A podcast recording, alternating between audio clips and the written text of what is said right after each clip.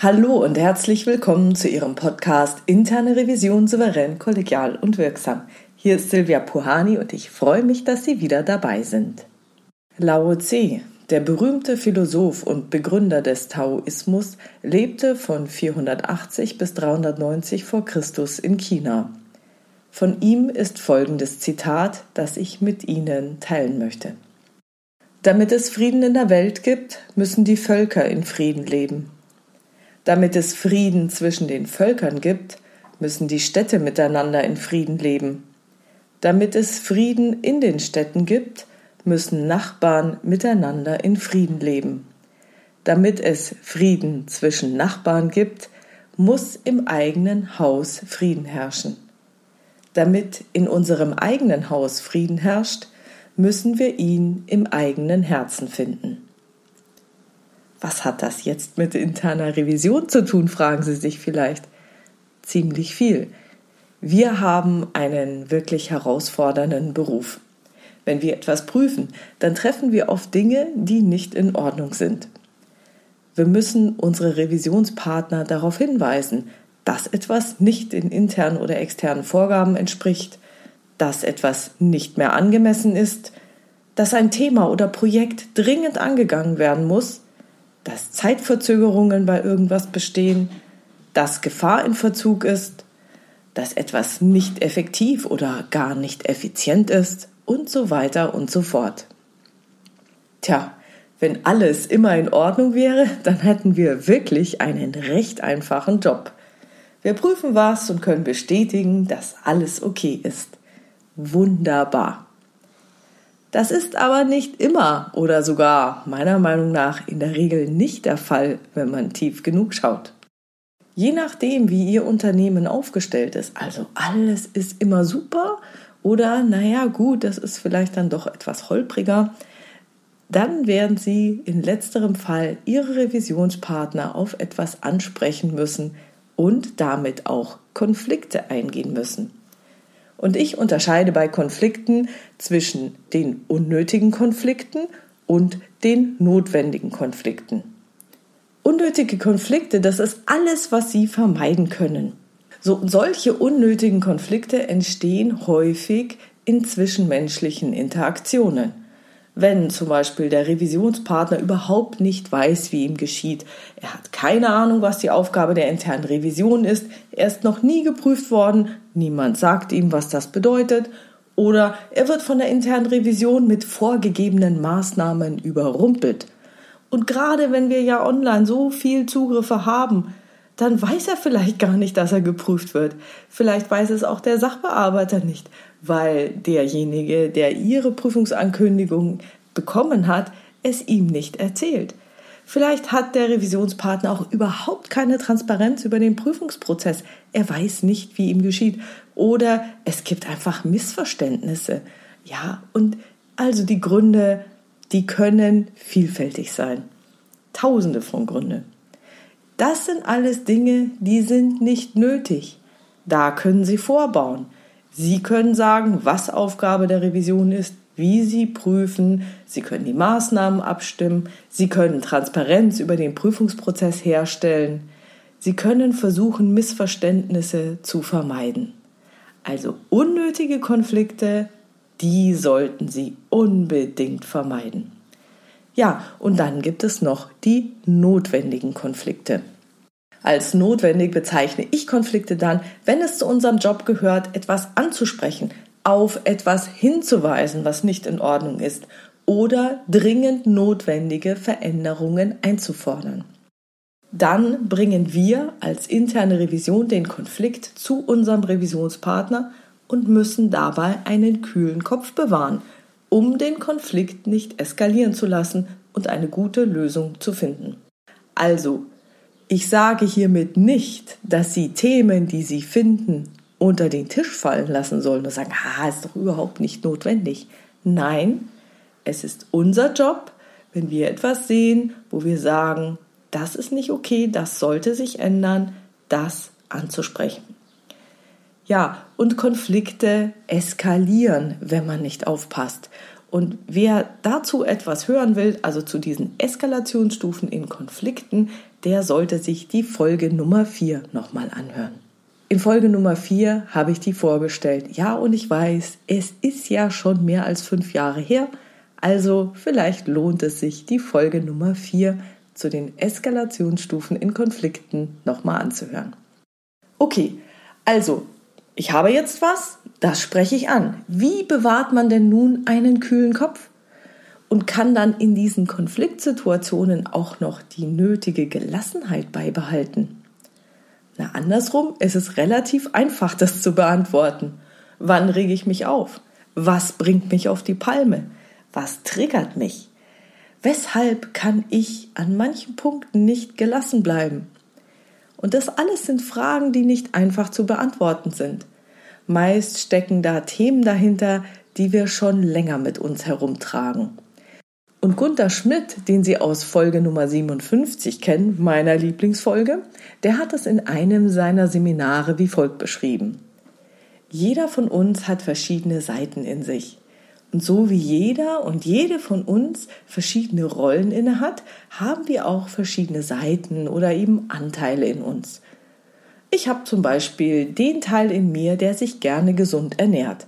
Und dann gibt es noch einen Anteil von mir, der sich gerne höflich verhält. Wenn ich also bei jemandem zum Essen eingeladen bin und dort gibt es ein Dessert, das ich eigentlich nicht essen möchte, weil es zu meiner Ernährungsweise nicht passt, habe ich einen inneren Konflikt. Das bedeutet, die verschiedenen Anteile in mir haben einen Konflikt. Der Anteil, der sich gesund ernähren möchte, sagt, nein, ist das Dessert nicht. Und der Anteil, der höflich sein will, sagt, Ey, sei doch nicht so unhöflich. Du kannst doch den Gastgeber nicht verprellen und den Nachtisch ablehnen. Und denkt man erstmal über die Situation nach, gesellt sich eine weitere Stimme hinzu. Komm, jetzt hast du schon so lange so diszipliniert gegessen. Gönn dir doch mal was. Schmeckt bestimmt super lecker. Ja, und das ist dann vielleicht der Anteil oder die Seite, die das Leben genießen möchte. Ja, und schon habe ich drei verschiedene Anteile im Spiel und die debattieren innerlich darüber, ob ich nun unhöflich sein soll und das Dessert ablehnen und mich dafür gesund ernähren oder ob ich mir mal dieses eine Dessert gönne, auch wenn es nicht meiner geplanten Ernährungsweise entspricht, das aber dann höflich gegenüber dem Gastgeber wäre. Und solche inneren Konflikte können ganz schön anstrengend sein. Die kann man ganz gut über Gewohnheiten in den Griff bekommen. Wenn man sich dauerhaft auf eine bestimmte Art und Weise ernährt oder nie ein Dessert isst, dann ist es einfacher zu widerstehen. Dann werden die innerlichen Diskussionen durch den inneren Vorstand oder innerlichen Entscheider abgebrochen. Der Antrag, das Dessert zu essen, wird abgelehnt. Damit ist die Diskussion beendet. Problematisch wird es insbesondere dann, wenn von außen jemand Einfluss nimmt und ein innerer Anteil mit diesem äußeren Einfluss eine Koalition eingeht.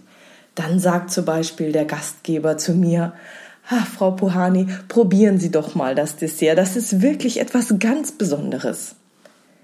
Wenn sich dann zu meinen inneren Stimmen noch eine weitere hinzugesellt, die meint, ich soll doch das Dessert wirklich mal probieren, etwas so Besonderes bekommst du sonst nicht so schnell wieder, dann besteht die Gefahr, dass ein äußerer Einfluss eine starke Koalition mit inneren Anteilen von mir eingeht und meine Gewohnheitsstimme verunsichert.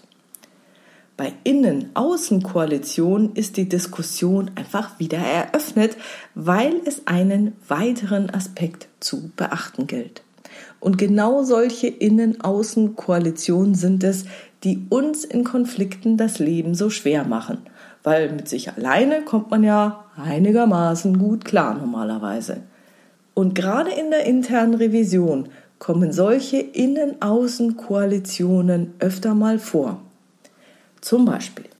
Angenommen, Sie haben eine Seite in sich, die an Ihren Prüfungsergebnissen so ein kleines bisschen zweifelt.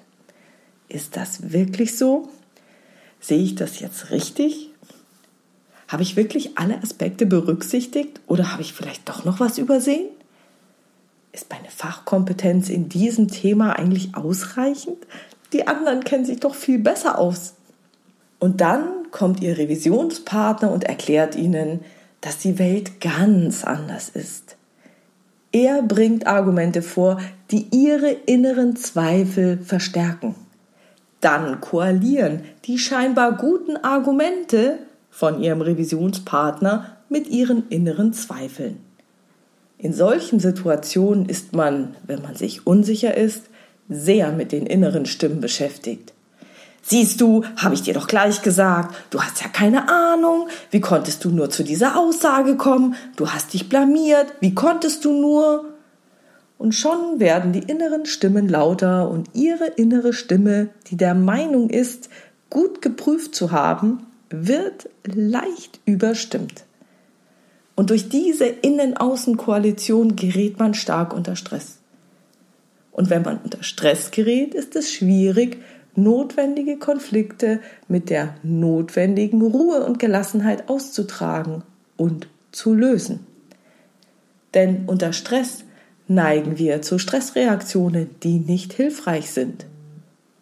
Wir haben den Reflex, Kontra zu geben und unserem Revisionspartner verbal anzugreifen. Oder wir spüren starke Fluchttendenzen und wollen einfach nur weg. Oder wir erstarren, haben einen leeren Kopf und wissen nicht, was wir auf diese guten Argumente antworten können. Daher ist es als interne Revision oder als interner Revisor so unsagbar wichtig, sehr gut mit sich selbst umgehen zu können. Das meinte Lao Tse mit dem letzten Satz. Damit in unserem eigenen Haus Frieden herrscht, müssen wir ihn im eigenen Herzen finden. Wir müssen in unserem eigenen Herzen Frieden finden. Wenn wir in unserem eigenen Herzen Frieden haben, sprich mit unseren inneren Stimmen gut klarkommen und auch diesen Entscheider oder inneren Vorstand haben, der sagt, nice try, Vorschlag abgelehnt, dann haben es die inneren Stimmen schwer, Koalitionen mit Einflüssen aus dem Außen einzugehen. Also, mein Fazit hier. Wenn Sie sich gut kennen und gut mit Ihren inneren Stimmen umgehen können, dann haben Sie Frieden in Ihrem eigenen Herzen. Dann können Sie in einem Konfliktgespräch präsent bleiben und sich auf Ihren Gesprächspartner einstellen. Dann hören Sie die Argumente und können souverän auf diese reagieren. Dann erkennen Sie Versuche, Sie auf die Palme zu bringen, um das Gespräch zu drehen. Dann finden Sie aber auch Lösungen, die dem Gesamtinteresse ihrer Organisation zugutekommen. Und das alles ist tatsächlich Persönlichkeitsentwicklung. Und ich wünsche Ihnen ganz, ganz viel Erfolg, dass Sie auf Ihrem Weg gut weiterkommen. Sollten Sie weitere Unterstützung durch mich wünschen, melden Sie sich gerne wegen eines Einzelcoachings oder eines Inhouse-Seminars oder einer sonstigen Beratung bei mir. Ja, das war's für heute.